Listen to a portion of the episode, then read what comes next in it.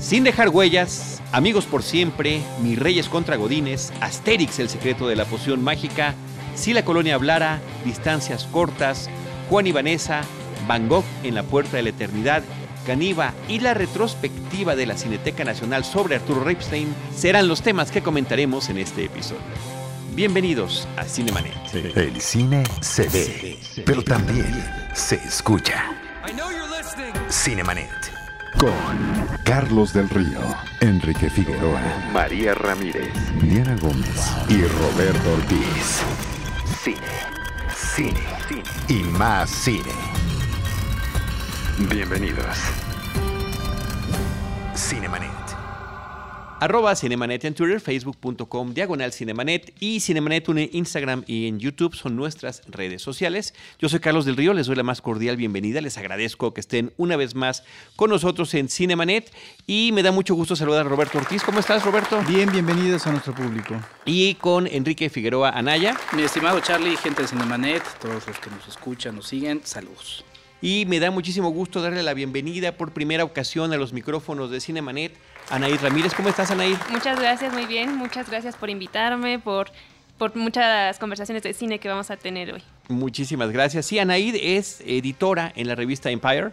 Lleva cubriendo cine pues eh, unos siete, años, aproximadamente, así que muchas felicidades, qué gusto poder compartir contigo esta pasión que tenemos por el séptimo arte. Anaid Enrique, pues si les parece bien, vamos a arrancar con lo que tiene que ver con la cartelera comercial, entre otras de las películas que están eh, llegando la semana de grabación de este podcast, está la cinta francesa Sin dejar huellas, Flug Noir, es algo así el título original, significa Río Negro en español.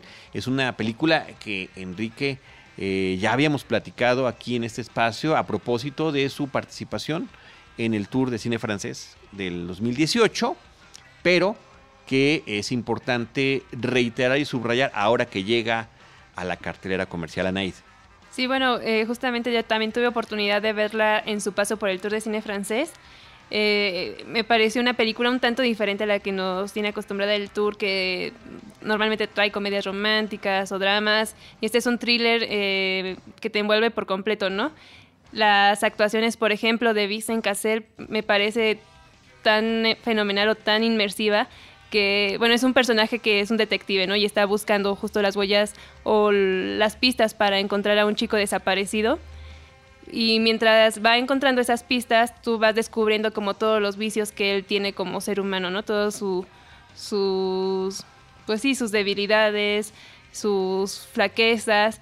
Y es un personaje que llega en apariencia a ser tan repulsivo, me parece que hasta a mí me dio la impresión incluso en la sala de saber a qué olía, ¿no? O sea, me, imaginaba los aromas que desprendía ese hombre que es un tipo alcohólico, este, un poco descuidado de su imagen y me pesó porque realmente soy fan de Vicen Cassé, de su actuación y también de su guapura, ¿no? que era una de las dos películas con las que participó justamente en esa edición del Tour de Cine Francés. Y, ahora que mencionas, yo sí quiero intervenir porque es cierto, o sea, hay películas eh, cuyos personajes nos, nos eh, procuran ese tipo de sensaciones. Eh, que se han hecho experimentos que gracias a Dios han sido desafortunados en términos de los olores en la pantalla y demás. Espero que nunca lo vuelvan a intentar, pero que no son necesarios, porque las propias imágenes, la interpretación, maquillaje y demás logran transmitir esas cosas. Eh, hablaré yo al rato de alguna película que también de manera muy poderosa me trajo esa misma sensación. Sí, incluso también, bueno, su contraparte que es Roman Durí, que él digamos que no está directamente relacionado con el caso, sino que es un vecino del chico desaparecido que se incluso en su primera aparición en la película parece un personaje totalmente secundario, pero poco a poco se va eh, adentrando tanto en la investigación y haciendo sus propias teorías que justo es un elemento clave para los giros de tuerca que nos va los giros en plural porque sí son como un par o tres que nos va ofreciendo esta película. Esta película dirigida por Eric Sonka. Exactamente, apenas ya su cuarta película, si no me equivoco. Y es una película, pues sí que remite al cine negro. Em, justamente esta apariencia de Vincent Cassel, pues también nos va introduciendo dentro de ese mundo, que también es un mundo lleno de suciedad, de, eh, de podredumbre, en la que vamos adentrándonos y también digo, sin estropear, vamos dándonos sorpresas ¿no? a lo largo de, la película, eh, con un muy buen ritmo, una cinta que además se destacó por ser distinta a la que normalmente viene en el Tour de Cine Francés, que bueno, siempre hemos dicho es un, es un tour que, que apuesta por el cine comercial francés, por un cine que trate de acercar más a la gente a un cine que de repente digan, no, es que yo no vería nada francés, ¿no? Porque me aburre. No, la verdad es que es una película que se estrena con esta intención de acercar al público y que además, pues otra vez destacarlo, Charlie. Que Películas muy comerciales, ¿no? Para traducirlo en, términos más coloquiales. Exacto, sí, perdón. Este, y también el asunto de que pues, se ha extendido el Tour de Cine francés, o sea, la verdad es que se han estrenado casi cada dos, tres semanas. Sí, y, digo, qué padre que en su momento tuvimos oportunidad de ver algunas de ellas y eh, es también muy grato poder regresar a platicar de ellas ya que están llegando a cartelera comercial y que afortunadamente gracias a eso podrán tener una mayor visibilidad para un, gran público. Sí, un ambiente lúgubre de la película, fotografía oscura, ¿no? Eh, y que bueno, la verdad es que se, vuelve una experiencia que, vale la pena ver en el, en el cine. Sí, ¿y qué tal, qué me dicen de su Femme Fatal? Es muy hábil, muy inteligente me parece. Híjole, es que la verdad tiene muchos elementos que, van llamando la, atención y que sí, sí mantienen al espectador al filo de la butaca, ¿no? Pues ahí está, Sin dejar huellas, con Vincent Cassel y de Eric Sonka en cartelera, Flug Noir. Y pues refiriéndonos también y remitiéndonos al cine francés, Enrique Anaid, eh, llega a nuestra cartelera la película Amigos por Siempre. El título en inglés, que sería en este caso su original, es de Upside, pero digo la conexión con el cine francés es que es un remake creo yo que innecesario, ahorita me lo van a decir ustedes, de una película del 2011 que se llama Intouchables, no sé cómo se pronuncia en francés, pero que Intocable sería la traducción literal, que fue una de las cintas más vistas en el mundo. Eh, película francesa muy popular. Aquí en México también le fue increíblemente bien. Me parece que en Cineteca Nacional se agotaban los lugares para poder verla.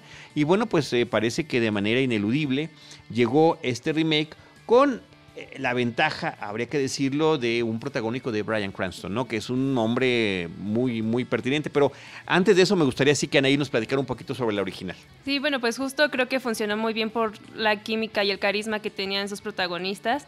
O sea, muy pocas veces me he reído a carcajadas en el cine. Justo la fui a ver con uno de mis mejores amigos y los dos estábamos muertos de la risa con todo lo que estaba ocurriendo en escena. Y como dices, funcionó tan bien que muy rápido, creo yo, eh, empezaron a comprar como los derechos para hacer las adaptaciones. Incluso hace un año, un poquito menos, se estrenó la versión con Eugenio Derbez. y pues a ver qué tal le va esta otra versión. Creo que sí es muy prematuro eh, tener una, un remake, pero pues también sabemos que eh, en Estados Unidos suelen justo adaptar con demasiada velocidad esto, estas películas que funcionan muy bien en sus países, ¿no? Sí, de hecho esta, esta versión es del 2017. Del 2017, sí, creo que permitirá también para hablar de hacer quizá un programa especial sobre el, fenómeno cada vez más creciente de los remakes, porque además iban de un lado a otro, ¿no? Es decir, eh, en México lo hemos visto mucho con películas chilenas, ¿no? Que se van adaptando el año pasado con Perfectos Desconocidos, que de Italia, España, luego se estrenó el año pasado una en, en Francia, ahora la mexicana. Nosotros los nobles, por ejemplo. Los, nosotros los nobles, eh, la que decías de Eugenio Derbez, eh, que fue, eh, ay, se me fue. Eh, sí, Batteries Not Included, ¿no? Era, Exacto. El, era el título original. el título en inglés, ¿no? ahí fue al revés, ¿no? Hicieron una versión ah, francesa. Exacto, entonces la verdad es que va de uno a otro lado. O sea, creo que sí es un fenómeno mundial que nos permitirá también platicar del asunto de, bueno, pues no podemos ver las películas de otros países, o sea, o, realmente, como en el caso mexicano, nos tienen que traducir de chileno a mexicano, sí, o sea, ¿no? Sí, creo que eso ya, de, ya se quedó hace muchas décadas, ¿no? Cuando se hacían justo las versiones eh, para español de América Latina de Drácula, por ejemplo, ¿no? Y se ah, hacía la... creo que ya superamos esa época y podemos consumir perfectamente producciones habladas en otros idiomas que no Exacto. No, se aceptan devoluciones. Sí. Y era este algo así que no se instructions not included, que no, tenían no tenían instrucciones, ¿no? Sí. Que bueno, ahí no sé si, bueno, ya no sé qué factores entraban, pero a, algunos les gustó más la francesa, ¿no? Sí, más bien hace rato me equivoqué, fue la versión de, de no se aceptan devoluciones justo con el protagonista de de amigos que hizo Marza. Exactamente. Pues bueno, pues llega esta, esta película. También creo que habría que, digo, en la medida de lo posible, digo, yo también lo he hecho a la inversa, pero pues tratar de separar la, esta película, ¿no? O sea, es otro producto, sí, basado en este. Eh, la, la, química es, en este caso, como decías, eh, Charlie es Brian Cranston, el, el, personaje eh, parapléjico, y Kevin Hart es el, que le ayuda. creo que la química es buena, pero la verdad yo no me carcajé. O sea, creo que no es una película tan tirada al, al tema cómico tiene ahí igual, como en la francesa, su, su, balance, pero la verdad es que no es tan graciosa, ¿no? Eh, sí resulta entrañable porque la historia ya la conocemos, es entrañable, creo que la química, como repito, es buena entre los dos. Eh, sale por ahí también la participación de Nicole Kidman, ¿no? Como la asistente del personaje de Brian Cranston. Y pues ya, o sea, la verdad es que... Eh, no sé cómo le haya ido esta semana, porque justamente a la, francesa le, le, fue muy bien. Entonces ya muchos ya vimos la, historia. Sí, yo siento que no está siendo, resultando tan atractiva. Sí, y creo que también podría ser factor el hecho de que justo cuando estrenó la primera versión, bueno, la versión original, eh, mucho se vendió de que estaba basada en una historia real, en un caso real, y de hecho hasta el final de la película nos presentan cómo son los personajes en realidad. Y pues creo que hacer una película basada en una película que se basó en otra cosa más ya es un poco complicado y quizá pierda un poquito justo de esa esencia eh, que nos hizo reír en la cinta anterior, ¿no? Lo que sí justo leí es que lo fuerte son las actuaciones de los protagonistas y pero que tal cual es prácticamente una calca de Sí, la verdad es que no hay mayor aporte. Igual al inicio de la película, en esta parte, dicen basada en un historia, aunque también dices, bueno, sí, pero también es un remake, así, ah, ¿no?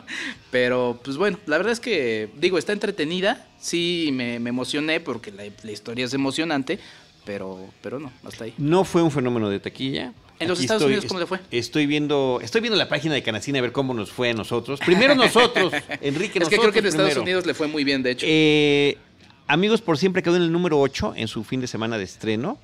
Quedó después, por ejemplo, de Belzebut, que estaba en su segunda semana, lo cual me parece que está muy bien por Belzebut. Y eh, fueron 4.2 millones de pesos con 67 mil asistentes. Es que. A ver la película. Es decir, no se parece en absoluto al fenómeno que resultó la película francesa original. No, sí, al final lo que cuenta mucho es el, la boca en boca, ¿no? El, rumor de boca en boca y que funcionó perfecto para amigos en su momento. Justo cuando yo salí del cine se la recomendé a mis papás porque sabía que es una película muy muy digerible, muy para relajarte, muy para hacerte reír y pues sí, o sea, sigue siendo como recordada más, o será más recordada, perdón, que, esta adaptación. Sí, que ahí a lo que iba de cómo le ha ido en los Estados Unidos, que creo que le fue bien, es el asunto de que pues es una película hecha para el mercado estadounidense. O sea, es un Sí, claro, claro, es porque ellos eh, les cuesta mucho trabajo ver una película que no esté en su idioma, entonces prefieren a que se las doblen, prefieren volver a hacerla. Y ese es el caso de estos remakes, o sea, los remakes que son de cada país, pues son hechos para el mercado local, entonces pues es lógico que igual no le haya ido tan bien. 48 millones de dólares ganó en su corrida comercial, que no me parece que sea nada particularmente eh, notable. Y amén de que en, la, en Rotten Tomatoes su porcentaje es de 39%. ¡Ay! ¿De la crítica o de los fans? Eh, el, total, el general, el, mezclado. el Metacritic está, en 49 de 100, o sea. Ah, sí. Tampoco pues, está tan. Pues ahí está. Bueno, ahí está. bueno, pues esa es la película Amigos por Siempre de Upside del 2017. Por otra parte, eh, esta semana también se estrena o se estrenó Mis Reyes contra Godines. Yo desde antes, inclusive, Anaí, de ver, de ver el tráiler de la película, que la verdad es que nunca lo vi. Yo le dije a Enrique, nada más por el Pero no ves trailers, hay que decir. Trato de no ver trailers, sí, trato de no ver trato de evitarlo a toda costa. Lo logré en esto, no siempre soy exitoso porque luego en las funciones de prensa o en las funciones normales, pues te inundan de este tipo de información. Lo que sí es que jamás los busco por internet, ¿no? salvo que ya haya visto la película. Y si es que por alguna curiosidad adicional. Pero en el caso de, de, de Reyes contra Godines no vi ninguno, pero le decía yo a Enrique que nada más por el título, el título ya era un título ganador en términos comerciales. Eh, estamos grabando este podcast antes de que se estrene, no sabemos. Eh, cuál va a ser el resultado en su primer fin de semana, pero a mí me parece que, es una película que puede jalar un público nacional, sobre todo porque juega, lo hace, lo hace bien, me parece que moderadamente bien, no, no es una película, pero sí eh, utiliza y aprovecha los estereotipos de la vida de oficinista, particularmente en zonas urbanas, yo diría muy especialmente ¿no? en, Ciudad de México, eh, y el tema de los ahora llamados mis reyes, que para gente de diferentes edades y generaciones le diría que son los equivalentes a los juniors, ¿no? Que estos, los pirurris. Claro, los herederos, ¿no? Los herederos de, una familia, los pirurris, que no tienen que trabajar, que simplemente no heredan empresas, compañías, puestos, y en cambio, uno. Ah, contra, sí.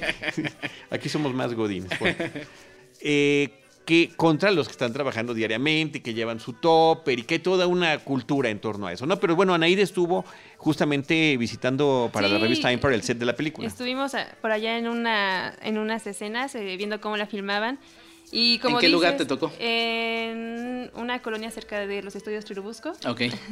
sí, era la habitación de alguno de los personajes que, vemos, un, un Godín, perdón. Ajá ya sabes, con una bandera del, de la América ah, pegada a la pared y demás. Y, pero como dicen, eh, desde el título, pues ya es una película ganadora que va a traer muchísima audiencia seguramente. Y creo que tiene que ver sobre todo por cuestiones de representatividad.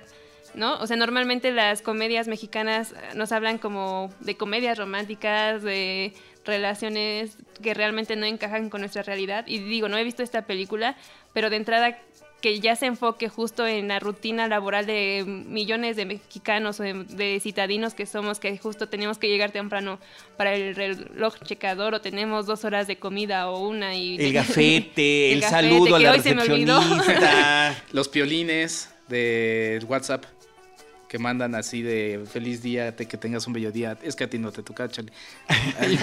puse, cara, de what. Pero la verdad, no, es que creo que es muy importante lo que menciona Naid porque y creo que también es, una, es un tema que da para otro programa. Podemos hacer programas de cada tema. Eh, la conexión que tiene el cine mexicano con su público y que era la conexión que tenía el cine mexicano de, antes, el que vemos en, el canal de película, en el que vemos en, la televisión abierta los domingos, que hay una conexión de, del público con, los personajes y creo que eso es lo que justamente consigue Mis Reyes contra Godines, mi estimado Charlie. Sí, la verdad es que hay, hay momentos en los que uno se identifica por algo, por lo que sea, y creo que eso se convierte muy bien. La construcción de los personajes creo que está muy bien sus elementos más básicos, ¿no? Porque es muy elemental, es, todos, todos, todos son clichés.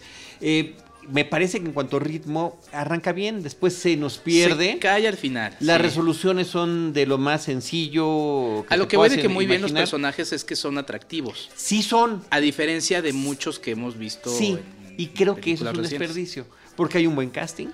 Es, a mí, o sea, a mí me gustaron.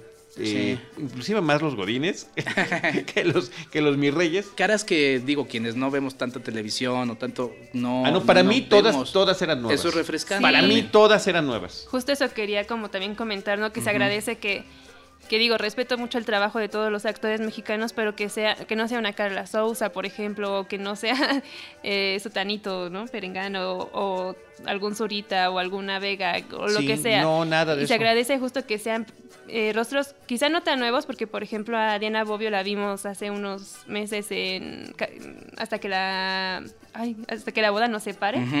Eh, no la vi. Cristian Vázquez también lo hemos visto. que también es como una comedia muy efectiva, muy simple, muy, muy obvia creo, pero que funciona muy bien.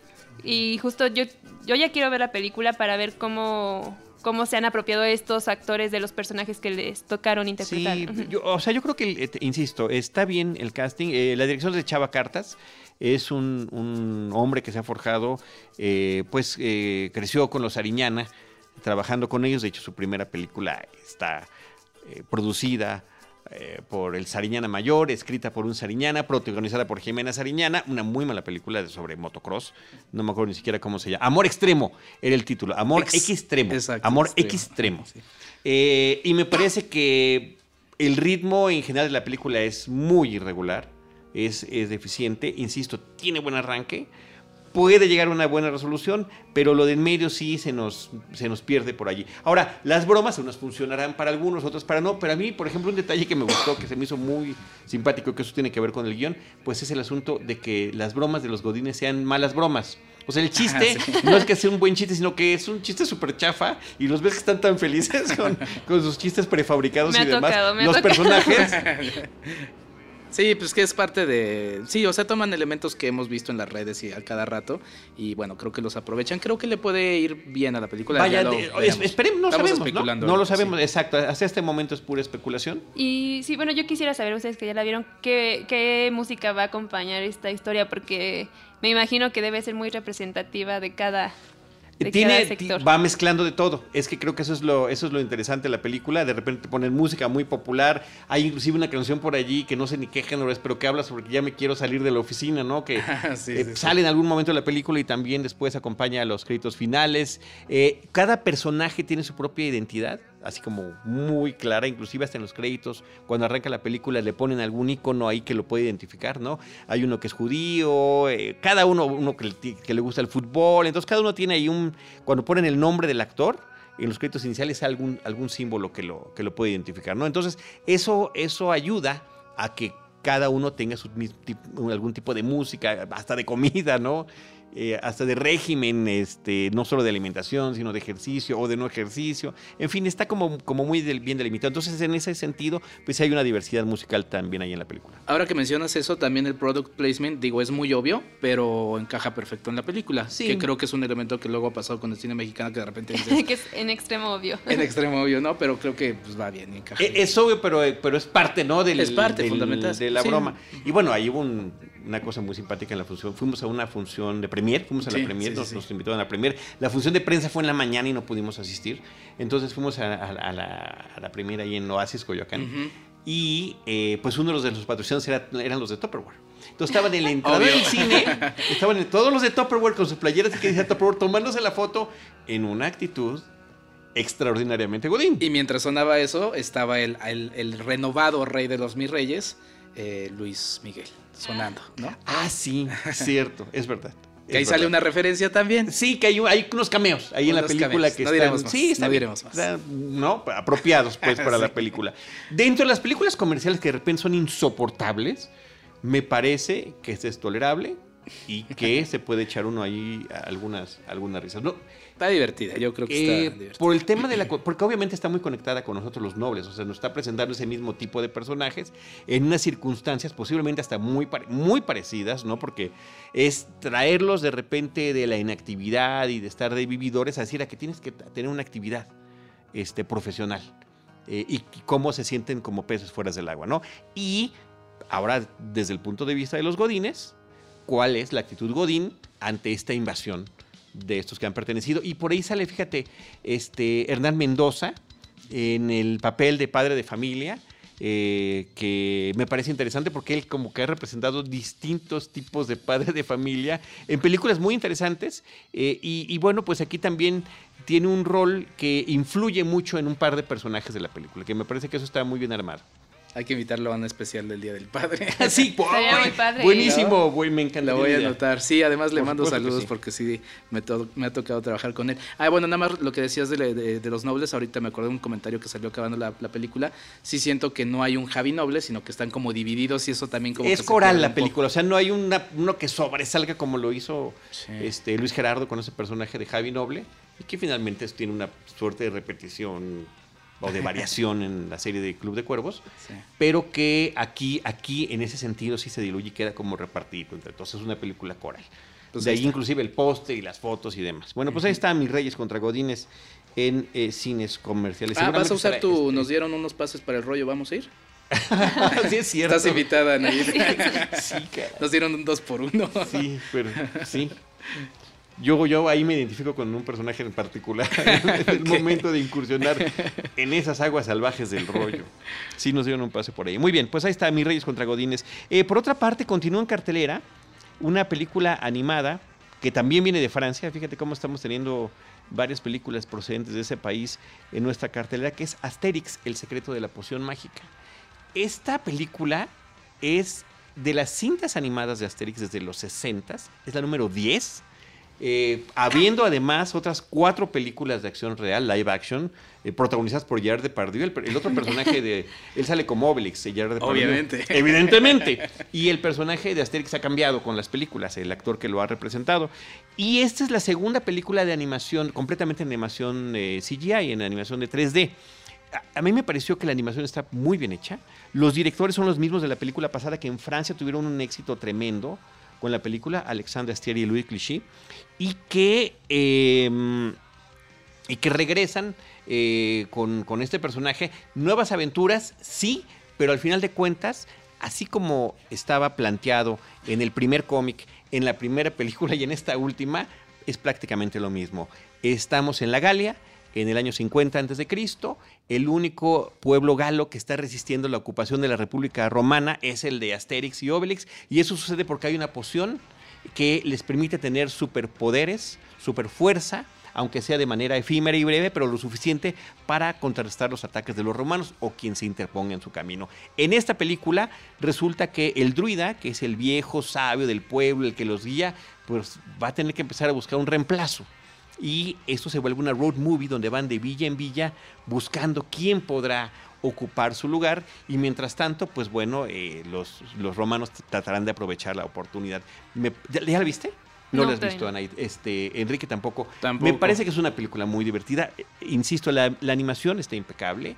Es una forma de introducir, a pesar de que sea la decimocuarta película, eh, Asterix existe en el cómic desde finales de los años 50 que eh, no importa si has visto las demás o no, esto te permite conocer a los personajes nuevamente. Tengo hoy una queja con el doblaje aquí en México a dos de los personajes secundarios del pueblo, porque también se vuelve un asunto coral, cada uno tiene su personalidad y, van todos juntos a todos lados. Bueno, a uno le pusieron acento yucateco y a otro le pusieron acento norteño y siempre se andan peleando que se hacen tal o cual cosa. Me parece que es innecesario, pero bueno, pues ahí en ese tipo de, con ese tipo de libertades tenemos una gran historia en el doblaje mexicano y algunas veces pues llegó a funcionar muy bien, como es el caso de Cucho, ¿no? Con el, con el acento yucateco. Pero regresando a la película, me parece que es, eh, está padre y que al mismo tiempo de que refiere sus orígenes de este cómic con gran éxito a nivel global y que eh, pues se basa en, un, en, un, en, unos tipos de estereotipos que los franceses tienen sobre, sobre sí mismos y sobre diferentes nacionalidades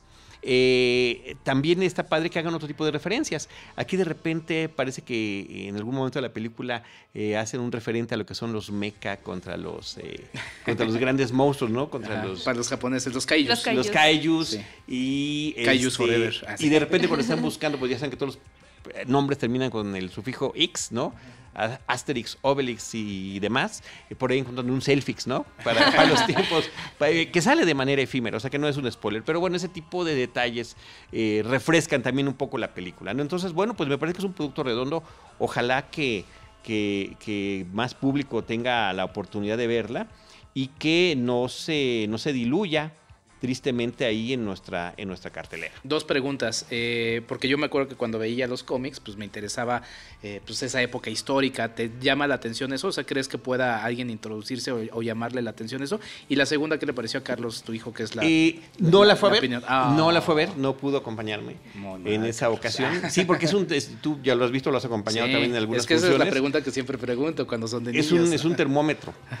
Eh, pero sí, yo creo que por supuesto, ¿no? Porque o sea, sí es muy específica la época que tiene la película. Aunque aquí, es medio spoiler, ah, pasa una situación que pareciera que no es la época que se supone que es. Ah, Pero bueno, esa es, un, es una libertad que se tomaron los franceses para esta. No, lo digo porque es una forma de introducir a, los chicos a estos temas históricos. A muchísimas cosas. Eh, pues, tan solo, tan solo, olvídate del tema histórico y demás, tan solo a este cómic que está Exacto, ubicado en determinado tiempo, lugar, ¿no?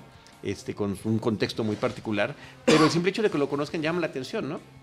Sí, es muy rescatable el esfuerzo que han hecho algunas eh, productoras de animación justo para acercar estos héroes de antaño a las nuevas generaciones, ¿no? Como hace también, que será un año o poquito menos, lo fue con Ahí viene Cascarrabias, que, que, también fue una película que me pareció funcionaba muy bien para, para el público. Que debió haber funcionado muy bien.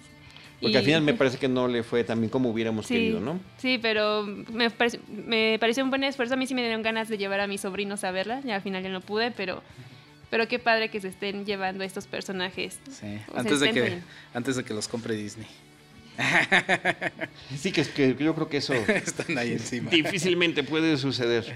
René Goscini y Alberto Uderzo son los creadores, eh, texto, eh, ilustraciones originales de los personajes. Bueno, pasamos de Asterix eh, y el secreto de la poción mágica, de la poción mágica a la película Si la colonia hablara. Qué horrendo título en español, me parece horrendo.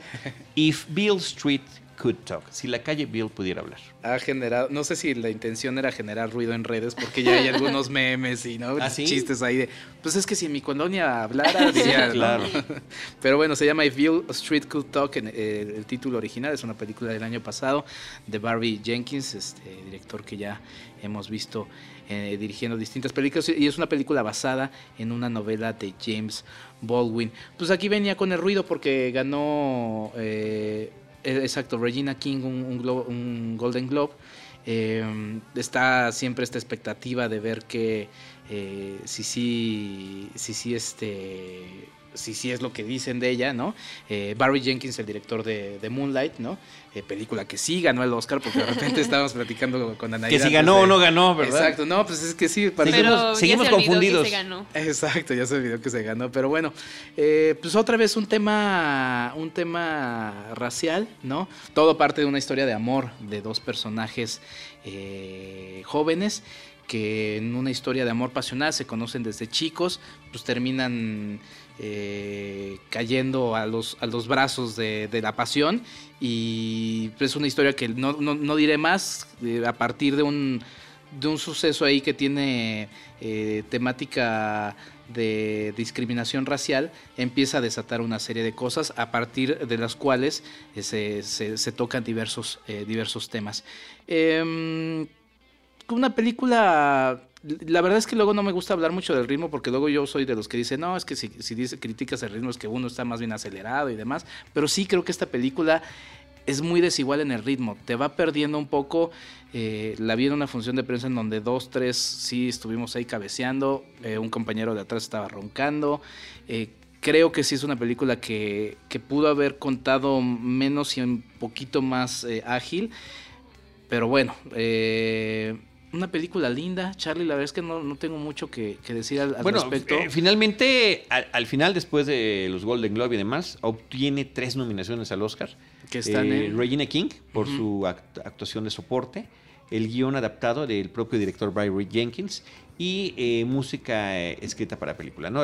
Probablemente la música, la música, pero por ejemplo la actuación de Regina King, o sea, no la vi nada sobresaliente, ¿eh? o sea normal, vamos, no creo que sea algo que, que, vaya más. La música sí, el tema de la música es muy importante, se lleva a cabo en Harlem, es un lugar que, es conocido por ser muy musical. También la curiosidad de que aparece ahí en un papel muy secundario Diego Luna, eh, pero hasta ahí, eh, la verdad es que no, para mí no llegó a más. Tiene unas secuencias al inicio eh, porque la familia de del chico por este suceso que no les voy a revelar porque es fundamental, eh, entra en, discusión con, con, la familia de la chica que como que le da sabor a la película, pero desaparece, desaparece ese tema y, como que se va diluyendo.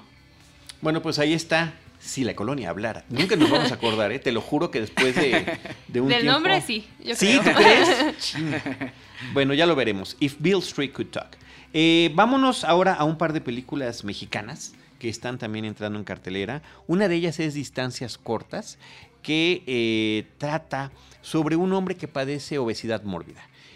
Es tal su volumen y su peso que tiene eh, una dificultad enorme para poder salir de su casa. Está viviendo en un vecindario que prácticamente, una vecindad que prácticamente se está cayendo a pedazos.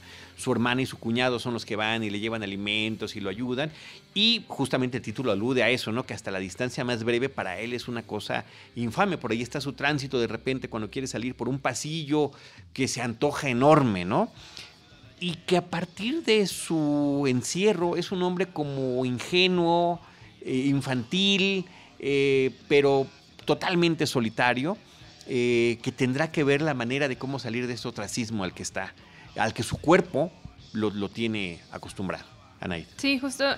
Bueno, una de las cosas que más me gustó de esta película es su historia, su sencillez, porque como dices, Charlie es la historia de un hombre que por su obesidad no puede ir más allá de su de su casa prácticamente. Entonces ya se imaginarán que la mayoría de la película transcurre en cuatro paredes.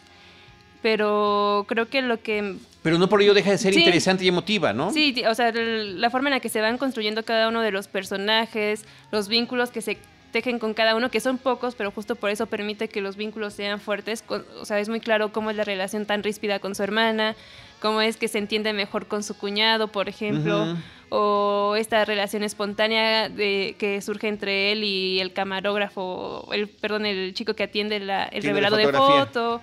Entonces, eh, creo que el armado va por muy buen camino, yo la disfruté muchísimo y las actuaciones eh, también me parecieron eh, atinadas en su mayoría.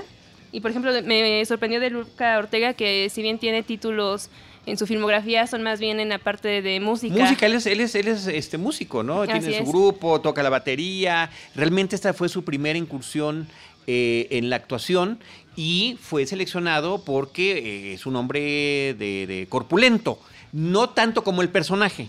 Ahí también hay una serie de juegos que utiliza el director para que parezca que es mucho más, mucho más grande, ¿no? Eh, Alejandro Guzmán es el director y eh, movimientos de cámara, un poco también de temas de maquillaje y de ropa y demás para que parezca mucho más corpulento, pero eh, decía él que después de que lo conoció, haciendo el casting, ¿no? que ya casi, esa es una ópera prima del CCC, entonces tenían una fecha específica para poder iniciar la filmación de la película y no encontraba a su protagónico. Y cuando lo conoce, dice, bueno, nunca ha actuado, pero es un individuo que gracias a su, música está acostumbrado a estar ante cientos o miles de personas. Entonces eh, hubo una muy buena dinámica, pero sí puso una condición, Luca, que fue hacer también la música de la película y que termina sentándoles muy bien. Yo quisiera comentarles que tenemos por allí en podcast la entrevista con el director, con Alejandro Guzmán, de Distancias Cortas, en el episodio 756. En el post de este episodio lo estamos poniendo y también en nuestras redes sociales para que puedan encontrarlo, porque es una entrevista que tuvimos hace tiempo. ¿De qué año es? Eh, la película tiene un par de años. Sí, es del 2016. Sí, sí, efectivamente, y que, este, bueno, pues ya tuvo, encontró su espacio comercial en un circuito que incluye Cineteca Nacional, em, la Casa del Cine, Cine Tonalá, algunas salas de arte de Cinemex, en fin, ahí también en redes sociales tenemos la lista de las películas, de las películas, de las, de los cines donde lo puedan encontrar. Pero me parece que es una película que funciona muy bien y que creo que sorprende. Sí, ¿no, Anaid? Sí, creo que también eh, dura lo preciso, o sea, no, no trata de ahondar más allá. Eh, y justo hace unos momentos platicábamos con Quique que, que hay muchas películas que logran mucho con poco, ¿no? Y digo, se nota que no es una superproducción y no estoy demeritando el trabajo, al contrario, sino que se ve que está muy bien empleado cada recurso que, que utilizaron. Y el resultado es bastante agradable. Sí, que, en muchos casos el acercarse a estas películas justamente por este elemento que, que platica Naid es las eh, contrariedades, las, los muros con los que se van encontrando los cineastas y eso abre su creatividad y genera estas cosas que luego llaman mucho la atención. Efectivamente, y qué chistoso que lo mencionas porque sí, efectivamente la locación es real y sí implicó un tema de de espacios mm. muy, muy, muy limitados para poder hacer los juegos de cámara que quería, que quería el director, que, al final sí. ahí quedan en pantalla y funcionan muy bien. No, perdón. Ah, perdón, que justo creo que los juegos de cámara de las primeras secuencias, que es como para marcar la rutina de él en un día, está muy bien pensada y muy clara para nosotros como espectadores. No tienes que como quebrarte la cabeza, es como todo el recorrido, como si fuera un reloj. Ah, bueno, así yo percibí la cámara, ¿no? Sí, o sea, queda muy bien ejecutado para, para narrar lo que quiere. Pues ahí está la recomendación para ver esta película mexicana que se llama Distancias Cortas. También otra película mexicana que está llegando a la cartelera es eh, una cinta pues de corte independiente que se llama Juan y Vanessa dirigida por Yanis Guerrero, que, trata sobre el encuentro de un hombre que está en una situación de vida complicada, ¿no? Es un hombre que está sufriendo el alcoholismo y que ese alcoholismo lo ha hecho alienarse de su esposa y de su bebé. Eh, esta es la premisa, ¿eh? Un familiar le ayuda a que pueda continuar su trabajo manejando un tráiler y en el trayecto conoce a una chica, que es la Vanessa del título. Y a partir de una relación que me parece extrañísima, eh, eh, y antes inclusive de llegar a, los desenlaces y demás, que se puede prestar a muchos equívocos tremendos, pues empieza una, una relación extraña, tormentosa, codependiente entre ellos. Sí, bueno, la verdad es que yo no disfruté tanto la película, eh, sobre todo porque el arranque te me entiendo, parece... ese mi, este entiendo, comparto tu opinión. Ese arranque me parece como, como muy disparatado a mi parecer, ¿no? O sea, como que hay cosas que pasan como muy gratuitamente, es como con sin darle una continuidad eh, un poquito más veraz para, para, no sé, la cotidianidad de los personajes pero creo que va creciendo conforme va avanzando la película porque justo vas viendo cómo se va entretejiendo esta relación entre estos dos personajes que están llenos de defectos y cómo se van encontrando, pero también creo que te lleva hacia un camino un tanto obvio, ¿no? Sí, eh, eh, sórdido, ¿no? Eh, ¿Te acuerdas cuando nos hablabas de la película de Vincent Cassel? Que decías que sentías cómo olían los personajes. Bueno, yo en esta sentí lo mismo, me urgía que se metieran a bañar en algún momento y, cuando veía yo que al fin tenían la oportunidad no lo hacían, me quedaba en un plano absolutamente desesperado por, eh, por eh, porque esto sucediera y este y sobre todo lo que yo me estaba cuestionando todo el tiempo Anaid y seguramente tú lo viviste también desde el punto de vista femenino, yo, yo desde el masculino, decía, si algo así me pasara, esta no es mi reacción, yo no haría esto, se puede prestar a ciertos equívocos muy serios, muy serios, eh, donde un personaje provoca al otro y hay contactos físicos que pueden desencadenar en cualquier cosa, ¿no? Sí, sí, yo también eh, justo me ponía en los pies de ella y digo, cada individuo es totalmente distinto, pero sí me parecía como bastante inconsistente las reacciones que tenían, ¿no? O sea, al final como que tratan de justificarlo por un diagnóstico, pero... O, estos dos seres quebrados, a final de cuentas, ¿no? Uno por el alcoholismo, alguna por una enfermedad que no eh, queda del todo claro, ¿no?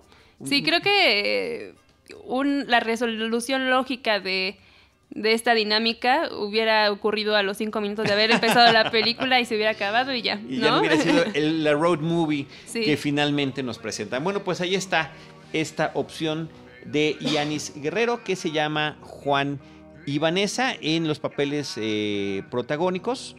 Están Karen Martín y Fabián Robles. Eh, de esta película, Juan y Vanessa nos toca llegar finalmente a una película eh, ampliamente esperada para comentar en este episodio, que es Van Gogh, en la puerta de la eternidad. Y para comentarla se integra a la mesa de trabajo de Cinemanet Diana Deidali Gómez. Hola, ¿qué tal? ¿Cómo están todos? Un gusto saludarlos el día de hoy para hablar de una una película. Eh, bueno, pero te estás integrando, qué gusto. Que tuve el gusto de ir a ver a la sala de arte de Cinépolis con una actividad eh, diferente, digamos, que no me había tocado vivir para ver una película. Eh, hicimos un cuadro al estilo Van Gogh con acrílico. Con clase y toda la cosa. Con clase, con un maestro. Pero no lo veo, no lo trajiste. Ah, espérate, ahorita, ahorita No, no podía traerlo el día de hoy porque es una obra muy preciada, pero, pero pues nos pusieron a todos los, periodistas a pintar un cuadro al estilo Van Gogh eh, como una forma de introducirnos a esta película que es de alguna manera una biografía más de las seis que se han hecho, siete de, él este, en la historia. Todas parciales, a final de cuentas, ¿no? Porque todas marcan como algunos, periodos. Sí, algunas etapas muy particulares. De hecho, esta película eh, nada más está contándonos como los últimos tres, máximo dos y medio años de vida del pintor, eh, pero que fue también el tiempo en el que él es más prolífico mientras está en Arles, Francia, ¿no? Eh, entonces, vemos esta, esta película protagonizada por Willem Dafoe, que es este súper actor reconocido por tantas películas, ¿no? El Duende Verde, este... Todas las, que quieran. Sí, eh, por, el amor de Dios. Es que estaba pensando... Aquaman. Aquaman. No, estaba pensando que ahorita tiene una nominación Este... Bueno, esa fue una de las noticias interesantes porque justamente el día de tu cumpleaños, que fue el día de las nominaciones, que fue el día de la clase, que fue el día que la viste, sí, este, pues fue una manera de celebrar la nominación que llegaba para William Defoe por su interpretación de Van Gogh, que, que yo después de que luego digo, ¿por qué no le habían dado el papel antes? Cuando uno lo ve, realmente eh, incluyendo este, a Kirk Douglas, digo, no, yo, yo creo que este es el, el Van Gogh con el que me quedo. Me encantó el eh, cómo empata su físico. Digo, William Dafoe ha sido Jesucristo en la última tentación, ha sido un sargento eh, muy, eh, digamos que una persona muy especial en la guerra de Vietnam en pelotón, ha sido, como decía Adrián, el Duende Verde, ha hecho absolutamente de todo, ¿no? y en Florida's Project el año pasado también. También déjenme decirles que a través de sus actuaciones ha tenido algunas de las muertes más violentas y memorables del cine. O sea, en, la película de Pelotón es el póster de la película prácticamente, ¿no? Este acribillamiento, cayendo de rodillas eh, por la espalda mientras los otros eh, este, soldados estadounidenses huyen, crucificado en eh, una película que se llama Vivir y Morir en Los Ángeles, él es el villano y muere quemado, incinerado porque él tenía una imprenta de billetes falsos. En Speed 2 choca en un avión contra el, contra el mástil de un, de un avión. En El Duende Verde ya sabemos cómo termina ese individuo. Y bueno, no es ninguna sorpresa que tiene una muerte violenta Van Gogh en esta película. Entonces ahí hay un, dato interesante. Justamente eh, creo que es el reto más grande que toma este director eh, Julian, Julian Schnabel, a ver si lo pronuncio bien. Schnabel. Eh, él también es pintor y es un reto, es algo muy ambicioso hacer una película de un personaje que todos nos, de alguna manera pues podemos tener acceso a su biografía y que ya es más mito que realidad, ¿no? O sea, Van Gogh en realidad eh, se ha contado tantas veces su historia que ya es, es eso. Eh, la, la, postura o el ángulo desde el cual está tomada esta biografía, protagonizada por Willem Dafoe, es eh, como crear estos, recrear estos momentos creativos que llega a tener Van Gogh a la hora de antes de pintar un, cuadro incluso, ¿no? Cómo prepara eh, sus dibujos, eh, incluso los lápices que usa, la pintura, cómo busca el lugar en el que va a posicionarse eh, estos lugares, estos exteriores, sobre todo que era lo que más le gustaba, para hacer este cuadro. Entonces, bueno, está como muy interesante saber lo que hay detrás de esta película, porque el propio director se puso a hacer sus pinturas y autorretratos de un, de un Van Gogh que en realidad este tratando de hacerlos lo más parecido a Willem Dafoe, ¿no? Entonces, eh, este dato pues es bastante curioso, también que el protagonista pues se puso las pilas, eh, tuvo una, una, clase también como la que nosotros tuvimos para poder eh, aprender a pintar, agarrar el pincel, este, y de hecho él cuenta que una pintura que ustedes se van a encontrar ahí, que es la, una de las más famosas, donde están las botas viejas en el piso, eh, esa, la, esa la hizo él, ¿no? En, en, ese momento previo a la filmación. Entonces, la película en realidad pues sí tiene como estos momentos de, digamos, como, como de mucho, de algunos diálogos que incluso fueron sacados de las cartas eh, conocidas de Van Gogh, y tiene otros, y son igual momentos musicalizados y todo, y tiene momentos en los cuales hay, así cortan, literal la música así de tajo, para, eh, o sea, como que estamos en el momento de inspiración y hay música y hay todos estos elementos eh, románticos que tiene el arte y de pronto nos cortan de tajo y algo real pasa, ¿no? Que estamos hablando con eh, los ciudadanos de, esta ciudad en la cual estaba, de este pueblo francés, donde estaba Van Gogh y vemos esta realidad cruda que él estaba experimentando, ¿no? Sí, y bueno, justo también eh, creo que una de las de los puntos más rescatables de esta película biográfica, de esta otra película biográfica de Van Gogh es justo la perspectiva en la que nos pone el director, ¿no? Siento que la intención de, de él es muchas veces ponernos desde en la postura del pintor.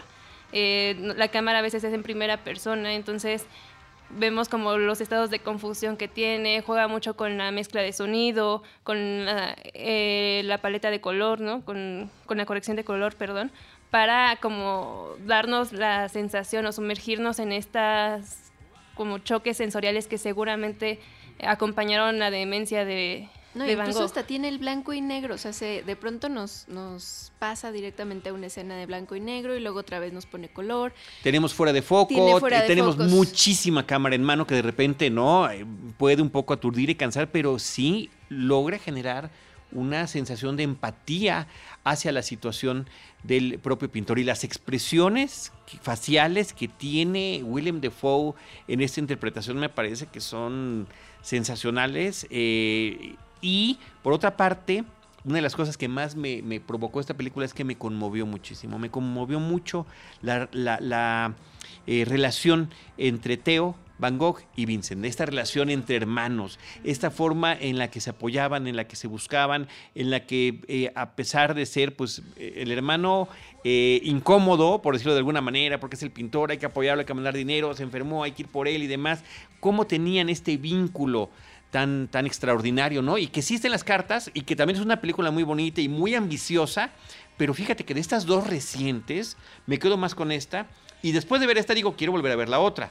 ¿no? Para tener esas dos perspectivas, pero me parece que emocionalmente esta me pegó mucho más. Sí, bueno, Schnabel también lo que quiere es justamente, porque sí es una interpretación de, de, Van Gogh, sobre todo en los últimos años hay, y sobre todo la forma en la, que, en la que muere y demás, hay poca información, y este director busca proponer una interpretación de qué fue lo que sucedió. Sí estamos viendo justamente estos años de deterioro de, del personaje, también el asunto de que casi no es una película, es una película con pocos diálogos, es una película casi muda entre musical, la música es muy importante. Sí, y de hecho los momentos con diálogos son muy buenos. Ah, eso te iba yo a decir. Hay por lo menos ahí, sí, que el, cero spoilers. No, no, está en el tráiler. Ah, y, está la presencia de Max Mikkelsen en la película. Es prácticamente un cameo porque solamente aparece en una escena, pero qué escena. Es muy bueno. Que esta, una escena de cuestionamientos, ¿no? Eh, sobre el personaje, donde uno puede ver distintos puntos de vista y perspectivas. No, no, eh, estoy... Permite revisar esta una de las películas que mencionabas de Dafoe.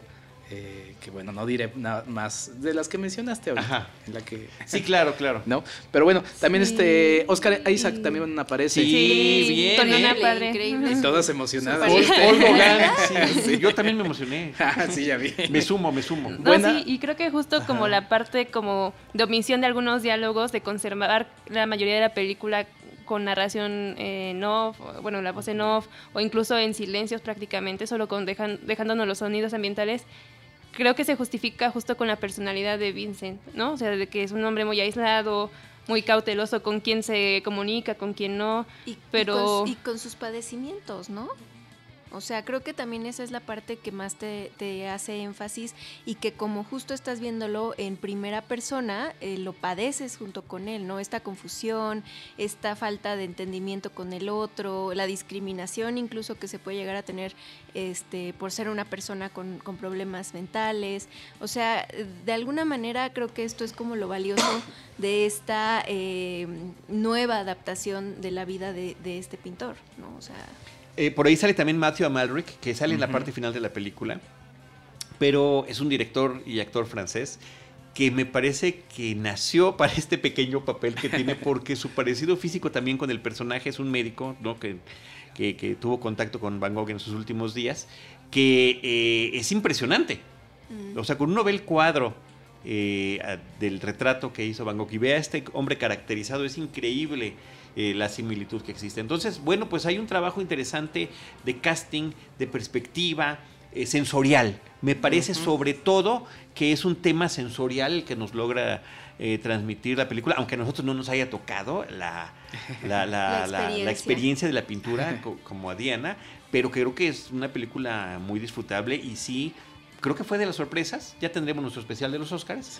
Pero me parece que fue una de las sorpresas del día de las nominaciones que, lo haya nominado a, por esta A pesar de que comentabas eh, que cómo no le habían dado el rol antes y todo, pero pues él ahorita tiene 63, 64 años. Sí, no corresponde de hecho con la edad de Van Gogh. Y este, Van Gogh pues murió a los 37, entonces hay una amplia diferencia de edades que ni por eso creció. Pero acuérdate que se desgastaban mucho más antes. podría ser. Podría y Van Gogh sobre todo. Sí, sí, sí, sí. Pero bueno, eh, bueno, nada más eh, anotar, ya creo que en un par de semanas viene la película de, de Paul Gauguin, que estuvo también en el Tour de Cine Francés, ah, justo con Vincent Cassel. Muy claro, Entonces, pues échensela en un double feature. O, vean Basquiat, ¿no? Esta película del 96 del mismo director. A mí me pareció más divertida, pues porque es totalmente contemporáneo, ¿no? Entonces está, está diferente, pero a la vez es parte del, del, estilo, ¿no? Pues yo recomiendo que no se pierdan esta posibilidad de ver esta película, Van Gogh en las puertas de la eternidad, At Eternity's Gate es el título original. Y perdón, nada más chequen eh, Twitter Cinemanet para que vean la experiencia que se vivió. Sí, como no, porque, hay video y toda la cosa, y hasta el cuadro, la firma de Diana, arroba de Idalí. Pero eh, estaba muy padre porque ahí eh, proyectas mucho tu personalidad, ¿no? Entonces de pronto veías así como eh, diferentes compañeros, uno haciéndole así como al ahí se va, otro preocupadísimo y preguntándole al maestro, oye, ¿y voy bien con esta bolita, no? Y él, o, sea, está padre, ¿no? Porque te conoces también. Claro. Pero yo tenía la duda, ¿quién fue el instructor, el maestro? Fue... Es, no, no recuerdo ahorita su nombre, pero es una academia que te propone ah, pintar eh, mientras te tomas un trago. O sea, te dicen oh. un cuadro en específico, lo replicas, o sea, te, te enseña la técnica, eh, pero mientras te ofrecen ahí. Ah, ya me convenciste. Inscribiéndome ahora mismo. sí, porque, porque me encanta el arte, ¿eh? no por otra cosa. Claro, claro. Oye, vamos a terminar porque Roberto Ortiz ya quiere platicarnos la cartelera alternativa. Eh, finalmente, en cartelera, la película Caniva. Caniva es una película que ya vimos en el foro 38 foro de la Cineteca Nacional. A partir de este 25 de enero estará en Cineteca Nacional, Cine Tonalá, Tijuana y Cineteca Nuevo León. Luego hará su recorrido por el Cine Maifá, Cineteca Mexiquense y Cine La Mina, entre otros. Es una de las películas eh, que más me llamaron la atención en este, en este foro, que siempre apuesta por cineastas eh, propositivos, con otro tipo de, de cine y nos presenta la historia pues de uno de los eh, japoneses más célebres en los años 80, que era Issei eh, Sagawa, o es Issei Sagawa, y, y, bueno, la curiosidad de su fama o infamia, ¿no? Es que en junio de 1981 en París, pues invita a una chica a la que le paga para aprender alemán en su casa, ¿no? Y bueno, el objetivo desde luego no era solo eso, sino pues, quería intimar con ella. Frustrado de esto, eh, no es spoiler, es justamente con lo que comienza la película, pues la mata y después se la come pedazo a pedazo. La película empieza de una forma muy interesante porque es un acercamiento a la cara brutal. Estamos viendo, no sé si su frente, si su cachete. No sabemos exactamente qué es lo que estamos viendo, pero estamos escuchando un, una confesión, no sabemos si es una confesión, luego nos damos cuenta que es un diálogo y al final sí termina siendo un diálogo justamente con su hermano, que es Jun Sagawa. Y es un diálogo en el que los... Pues, finalmente la intención principal es Jun preguntando a su hermana, como tratando de saber por qué hiciste esto, ¿no? O sea, ¿qué te causa de placer esto, ¿no? Pero al final los vamos descubriendo a los dos es un toma y daca bastante interesante. Em, les digo, si hay una propuesta ahí de, la forma de presentar esta película poco convencional con estos acercamientos. Y si, si bien el horror cometido por Issei pues, resulta una sorpresa para los espectadores, al ser esta una historia retratada o contada anteriormente con, en distintos medios, eh, porque hay, hay, historias, libros, e inclusive hay una novela gráfica. Eh, este hecho, el, acto brutal, no es el corazón de la película, ¿no? Entonces, creo que es un, experimento bastante interesante, eh, nos sumerge con mucha astucia en este mundo pues lleno de emociones contrastantes entre sí, eh, eh, es en el ritmo, en los acercamientos, en las imágenes borrosas y hasta en lo particular de ese diálogo que, que Caniva va, va proponiéndonos eh, paso a paso esta experiencia que se vuelve muy particular. Creo que vale mucho la pena que se acerquen, vayan, pues no vayan comidos, o no sé, ya no sé cómo vayan, pero vayan con una apertura de, de un cine distinto. La verdad es que vale mucho la pena. Pues ahí está Caniva, este documental codirigido entre Lucien Castaigne Taylor y Verena Parabel. Y Roberto Ortiz, eh, vámonos con lo que hay en la cartelera alternativa, eh, entre otras cosas, la retrospectiva de Ripstein en Cineteca Nacional. Sí, Arturo Ripstein es un director que ya ha obtenido, yo creo, los máximos galardones en el país y también internacionalmente. Eh, tan solo en el caso de México, pues en 1997 obtuvo el Premio Nacional de Ciencias y Artes en el área de Bellas Artes, un hombre que ha obtenido Arieles y demás, y que ha sido consentido también en ciertos festivales internacionales. Yo me referiría particularmente el de San Sebastián, donde llega a obtener premios eh, por principio y fin del 93 y La perdición de los hombres del 2000. Es un director que em, se inicia, o diríamos que desde la infancia respira el cine, porque pues eh, su padre fue un productor importante, Alfredo Ripstein. Y a partir de, esa relación con el cine de manera cotidiana es como llega a conocer a figuras ya instaladas en México como el español aragonés eh, Luis Buñuel y hace su ópera prima en clave de western, diríamos que es del 65, Tiempo de Morir, una película sumamente interesante en blanco y negro con Marga López eh, Jorge Martínez de Hoyos, eh, con guion de Carlos Fuentes y Gabriel García Márquez. Me parece que es una eh, película que ya nos está ubicando un director interesante con ciertas venas temáticas y cierto estilo.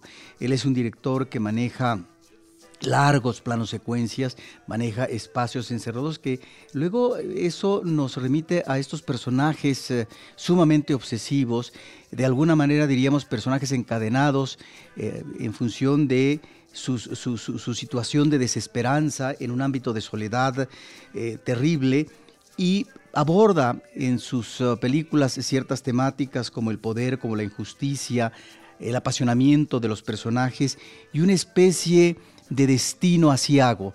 ¿A qué voy? A que una película, eh, por ejemplo, eh, una de sus películas más importantes como Cadena Perpetua del 78, ya nos está remitiendo en su narrativa a este destino que finalmente no va a tener un futuro halagador en el caso de sus personajes del, Tarzán, que es interpretado por Pedro Armendáriz eh, hijo, y que es, creo, una de sus mejores películas. Si bien es cierto que se inicia en los 60, tal vez en los 70 tenemos tres de sus películas más importantes, El Castillo de la Pureza, del 72, El Hogar Sin Límites del 77, que está basada en una obra de José Donoso, donde aborda el tema de la homosexualidad a través de un travesti. Y bueno, eh, también hay una película que fue muy festejada de su filmografía, que es eh, El Imperio de la Fortuna del 85, que sería como una, una segunda versión de aquella película que hiciera Roberto Gabaldón, El Gallo de Oro. De tal manera que ahí está, en esta retrospectiva que se hace en Cineteca Nacional de su obra, están sus largometrajes, pero es muy interesante también que él, en un acercamiento que tuvo con Cineteca Nacional, alguna de sus obras iniciáticas, digamos de juventud, obviamente en términos de cortometrajes, también estuvieron en esta retrospectiva, lo cual es sumamente interesante porque permite tener un acercamiento más fehaciente con un director a propósito de lo que fueron sus primeros pasos, no propiamente en la academia, sino en una práctica de él en el cine, de tal manera que me parece que ahí está eh, nuevamente eh, un homenaje a Ripstein con esta filmografía de un director pues que eh, ha dado, digamos, unos buenos frutos al cine nacional. Yo diría que lo mejor de Ripstein se hizo ya hace muchos años, no propiamente en los últimos pues ahí está esta magnífica oportunidad para revisitar el cine de Ripstein. Eh, Robert, gente que nos escucha, eh, tuve la oportunidad de ver El Castillo de la Pureza en el Festival Internacional de Cine de Morelia, que además son esas funciones que hacen abiertas para la gente. Llegan a la sala muchas personas y ya no entran a muchas películas y se metían a ver esta película que yo, había muchos jóvenes que no la habían visto y genera mucha eh, pues mucha novedad ver este tipo de cine, eh, este tipo de historias y creo que es una magnífica oportunidad. Además también, como comentaba, se proyectan cortometrajes, entonces creo que es una gran oportunidad para revisitar este cineasta. ¿no? Ahora que mencionas El Castillo de la Pureza, no sé si era el último trabajo en el ámbito de la sonografía de la dirección de arte de Fontanals, eh, porque realmente esa ambientación, una gran casona, que es un universo cerrado, el Castillo de la Pureza, eh, inspirada en un caso real, manejada de manera libre por parte de Risten, pero que tiene que ver efectivamente con un padre tiránico que encierra a su familia en la Gran Casona durante muchos años. Bueno, ahí está una de estas temáticas eh, de, de, de, Ripstein en esta película que fue, eh, digamos, muy elogiada en su momento, una película de principios de los 70.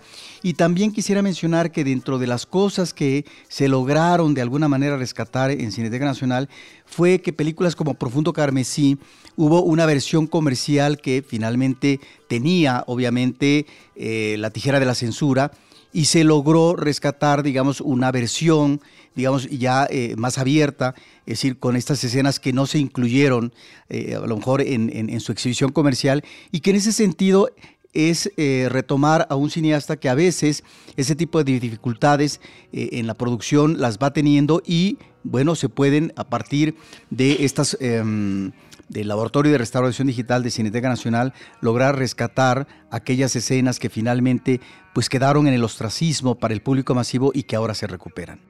Pues ahí está. Por cierto, felices 45 años a la Cineteca Nacional. Felices 45 años a la Cineteca Nacional. Roberto, eh, todas estas películas que han mencionado están como parte de esta retrospectiva. ¿Es la totalidad de su obra? ¿Tenemos fechas? Es todo el mes de enero dedicado a Ripsey. Sí, Perfecto. si quieres leo las, las películas, La calle de la amargura, Las razones del corazón, La perdición de los hombres, Así es la vida, El evangelio de las maravillas, Profundo carmesí, Principio y fin, La mujer del puerto, Mentiras piadosas, El imperio de la fortuna, Cadena perpetua, El lugar sin límites, El castillo de la pureza y La hora de los niños y los cortometrajes La belleza, Crimen de crímenes, Exorcismos y Autobiografía. Nada más. Nada más. www.cinetecanacional.net es el espacio donde pueden encontrar los detalles de la programación, así como los horarios. Pero qué interesante que se haga este, esta retrospectiva y efectivamente, Roberto, coincido contigo que sus mejores obras pues finalmente sí están en el pasado, ¿no? Pero también como el legado que deja su padre, también lo transmite eh, Ripstein a las nuevas generaciones, ya con la carrera en la producción, eh, en la producción cinematográfica que tiene su hijo. Sí, claro. Y no olvidemos que efectivamente esta vinculación con el cine está desde un principio, desde niño y luego desde joven, y su vínculo también con escritores importantes, los cuales de alguna manera van a participar en, digamos, ya sea porque su obra sirva de inspiración, la obra literaria, o bien porque finalmente participan como guionista. Eh, yo mencionaba en su ópera prima eh, a, Gabriel García Márquez. Lo retoma de una de sus obras importantes que es El coronel no tiene quien le escriba y realiza efectivamente una película sobre esta obra literaria de García Márquez. De tal manera que esa afinidad, ese vínculo de él con los grandes literatos, ahí está presente en, en su obra. Esta que mencionábamos del Castillo, José Emilio Pacheco, ¿no? José Emilio Pacheco, efectivamente. Muy bien, Roberto. Y también eh, querías comentar con nosotros la película El Desafío. Sí, yo mencioné eh, hace uno o dos podcasts eh, el Festival Internacional de Cine Judío en la Ciudad de México. Y de repente ahora me tocó ver ya esta película y me parece que es una película muy atractiva. El desafío es una coproducción de Sudáfrica con Países Bajos, una cinta de 2017 de Jan Van de Belde es una película que nos remite a hechos reales que acontecieron a principios de los 60, creo que es 1963. Y un personaje que yo verdaderamente desconocía en la vida de Mandela es que eh, Mandela tiene su grupo de resistencia y que finalmente están preparando una especie de acto revolucionario de cambio de sistema político a partir efectivamente de las armas. De tal manera que eh, la policía los descubre y son llevados a la prisión y sometidos a un juicio. Y en este juicio hay una, que es digamos uno de los personajes centrales de la cinta, es un abogado que existió realmente, y este abogado es un abogado que eh, es extraordinario en su, en su profesión, eh, que además por otra parte es un buen padre de familia, entonces, aquí vemos elementos que tienen que ver con la actividad profesional, con la actividad familiar, pero también con el compromiso que está teniendo con este movimiento para poder eh, eh, dejar de lado el apartheid en, ¿cómo se llama?, en, Sudáfrica.